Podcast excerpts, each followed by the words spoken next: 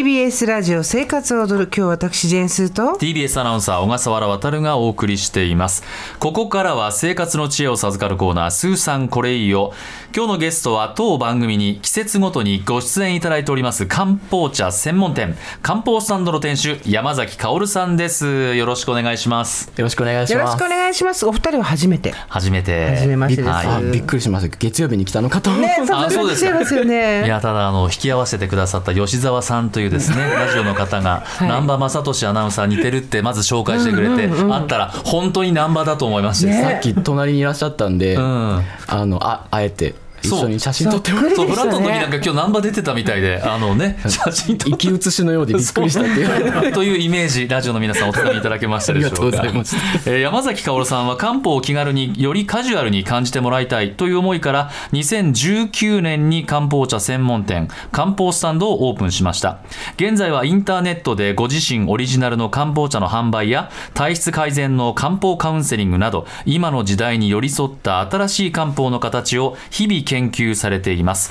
これまでにも季節ごとにさまざまな漢方アレンジレシピをご紹介いただいておりました。ねえ今回は季節のは、はざか息っていうかなんかこう梅雨じゃないですか、はい。この時期体調管理難しいですよね。そうですね。この梅雨の時期の湿気は1年で一番胃腸に影響するとあ漢方では考えられていまし胃て腸悪くしてる人いる。そうなんです。よ私の周りも。うん。で胃腸に湿気がこう入り込むと消化力が低下して食欲不振や胃もたれ、まただるさにもつながったりするんですよね、ですので今日は自分がどのぐらい湿気に弱いのかというのを簡単にチェックできる方法をご紹介します。では山崎さん早速今日のテーマの発表をお願いします。はい。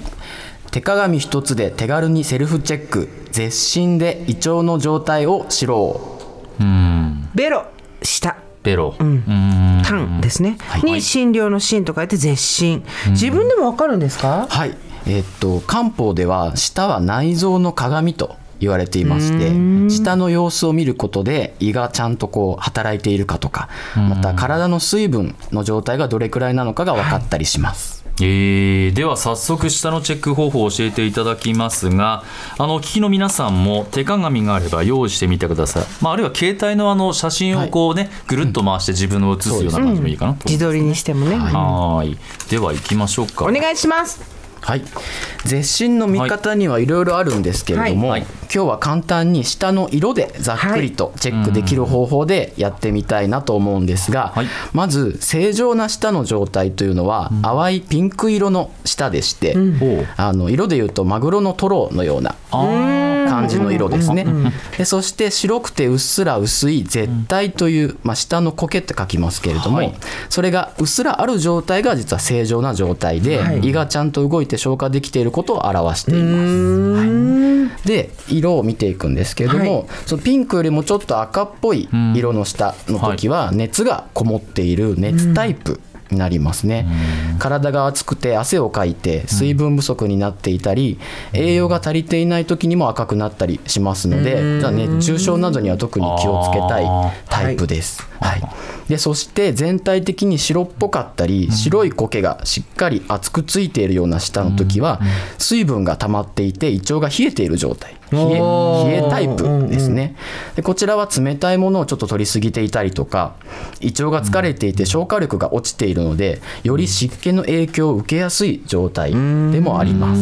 はい、でそれからベロの真ん中あたりが黄色っぽいような時は水分と熱の両方がこもっていてはい。はい、それ湿熱タイプと言いましてこれは疲れが溜まっていたり食生活が少し乱れていたりしてこちらもうまく消化ができないで体の巡りが悪い状態です。なるほど。私ちょっと白っぽいかも、今見たら。どうですか？あスーさん綺麗ですね。いやいや。でちょっと白やめて写真撮らない あ私の下取るの？短いをした。渡るの人すごいピンクで綺麗じゃん。あピンクですね。あはは。あああああちゃんと喋れてあでもちょっと赤っぽいかもしれない、周りがちょっと赤っぽいね。はい、ちょっと水分不足でも僕もねなのかな。舌はね見るよ、まあ、もうてきめんに出ますね、はその苔がもうところどころもうなくなっていたりとか、そう苔がなくなるのは実はよくなくて、栄養が足りていないとか水分が足りていない状態ぎゅうぎゅうこすっちゃいけないんですか？そうなんですよね。うっすらある状態が健康な状態がいいというえーあの番組の公式ツイッターの方に色の判断がはい。しやすくなる画像をアップしています、ちなみにやはり元テレビ美術を担当されていた山崎さんのお手製のフリップガードということで非常に分かりやすくですね テレビで見たことあるあるこれ よくね「ひるおび」とか「N スタ」で使ってるなと思ってちゃんと下に「ジェーンスー生活は踊る」っていうロゴも入れてる。完璧じゃないですか完璧ですね本当に。完璧イラですよ。ストにした方が色が分かりやすい。そうですよね。ではい。でもやっぱはっきり赤いとか白っぽいってやっぱり見ればわかるんですねちゃんと見れば。そうですね。何気なく見るんじゃなくてね、じゃあここからどうするかって話ですよ。そうね。色以外の基準があるのかということですが形とかどうですか？そうですね。他にも、あの色あの下がちょっと大きくボテッとして歯型がついてる時は、うんこうむくみになってるので水分がちょっと多くなってしまってたり胃腸が疲れてたりはい。あと舌先がちょっと赤くなってるとちょっと不安があったり心配事があって眠れないとか、まあ、そういうのはいろいろ見方はあるんですけれどもぜひ自分でちょっと見てみてください。見てみましょう。ではこの絶診でご自身の状態が大体皆さん分かったかと思いますのでここからはそれぞれの体の状態に合わせた簡単漢方茶を山崎さんに教えていただきます、まず舌が赤い熱タイプのおすすめのお茶お願いします。はい。水分を補給して熱を下げるルイボスミントレモンアイスティーなんかおしゃれなの来ましたわ。今日も地元の、はい、武蔵小山商店街を歩き回って、はい。漢方茶に良さそうなものを見つけてきたありんです。がとうございます。えこれってってことは市販のもので作ってるってこと？あそういうことですか？どうぞ飲んでみてください。いただきます。グラスに入った。キンキンに冷えてレモンが入ってますけど。こちらはあの美味しいおしゃれはい、ルイボスティーにミントをちぎって入れてレモンを絞ってもできるんですけれども、今回はですね武蔵小山の商店街に新しくできました成城石井にあるルイボスミントティーというはい。もうすでにあるんすでにあるんですね。そういうぴったりのものがはい。ありまして、ええ。こちらにレモンをカットして入れてみました。ここれなぜこの組み合わせがいいんですか？ちらあの漢方茶というか薬膳の基本の考え方でもあるんですけれども、はい。食材を選ぶ時は体の熱を下げる冷やすものと上げる温めるもの、でそして体に水分を補うものと逆に巡らせて出すものという4つの組み合わせを使って考えていくんですけれども、でこのルイボスティーとレモンはこう水分を補給するもの、でミントは熱を下げるもの、はい。なのでこちら熱タイプにおすすめの組み合わせああなるほどね。分かったぞ。はい、こちらもですね番組公式ツイッターに画像をアップしてますのでご覧ください、はい。では山崎さん2つ目。舌が白い冷えタイプにおすすめの漢方茶教えてください、はい、水分を出して胃腸を温めるトウモロコシのひげジンジャーティー。こちらはホットであトで。あトウモロコシのひげ茶って最近売ってますよね。そうなんです、こちらも成城石にあったんですけれども、はいトウモロコシのひげ茶というものがありまして、これ韓国ではよく飲まれていたり、はいそうですね。特に梅雨の時期は薬膳でもよく使われる素材なんですけれども、そちらに生姜を薄く1枚スライスしたものと一緒に温める、一緒に煮るか、まあ、レンジで3分ぐらいちょっとじっくり温めてできます、これトウモロコシのひげ茶に生姜が1枚入っただけで本当に漢方茶みたいな美味しい味になりま合うんすねですよね美味しいですどよね。うどう美味しいね。香りも、このジンジャーのね生姜の香りもいいですし。でトウモロコシのねこれどういう組み合わせでしたっけ、はい、トウモロコシのひげは利尿作用があって水はけを良くしてくれる食材でして、で生姜は胃腸を温めてくれるのでこちらは冷えタイプにおすすめの組み合わせです。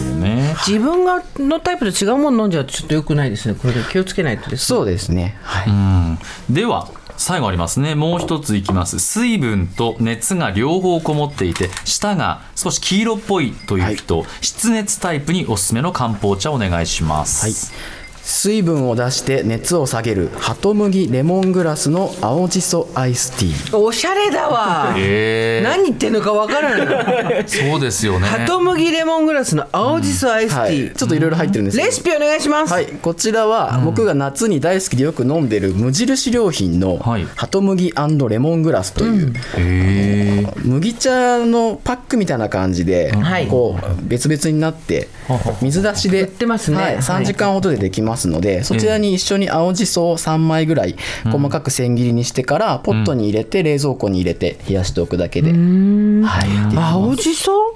青じそ。こどうしてですか？ちらはですね解説お願いしますははい、ハトムギは、まあ、水の巡りを良くしてむくみに効果があって美肌にもいいんですね、はい。でレモングラスは気を巡らせてすっきりさせる感じです、はい、で青じそは胃腸の働きを良くして、こちらも気や水の巡りを良くしてくれますので、熱と湿気が溜まって巡りが悪くなっている湿熱タイプの方にはおすすめの組み合わせです、しその香りがもう何とも言えないですね、飲む前のね鼻から入ってくる。結構しそがこう爽やかに。そう爽やか。なりますよね、うん。はい、どれが一番好き小笠原さん。えー、どれかな？2番目？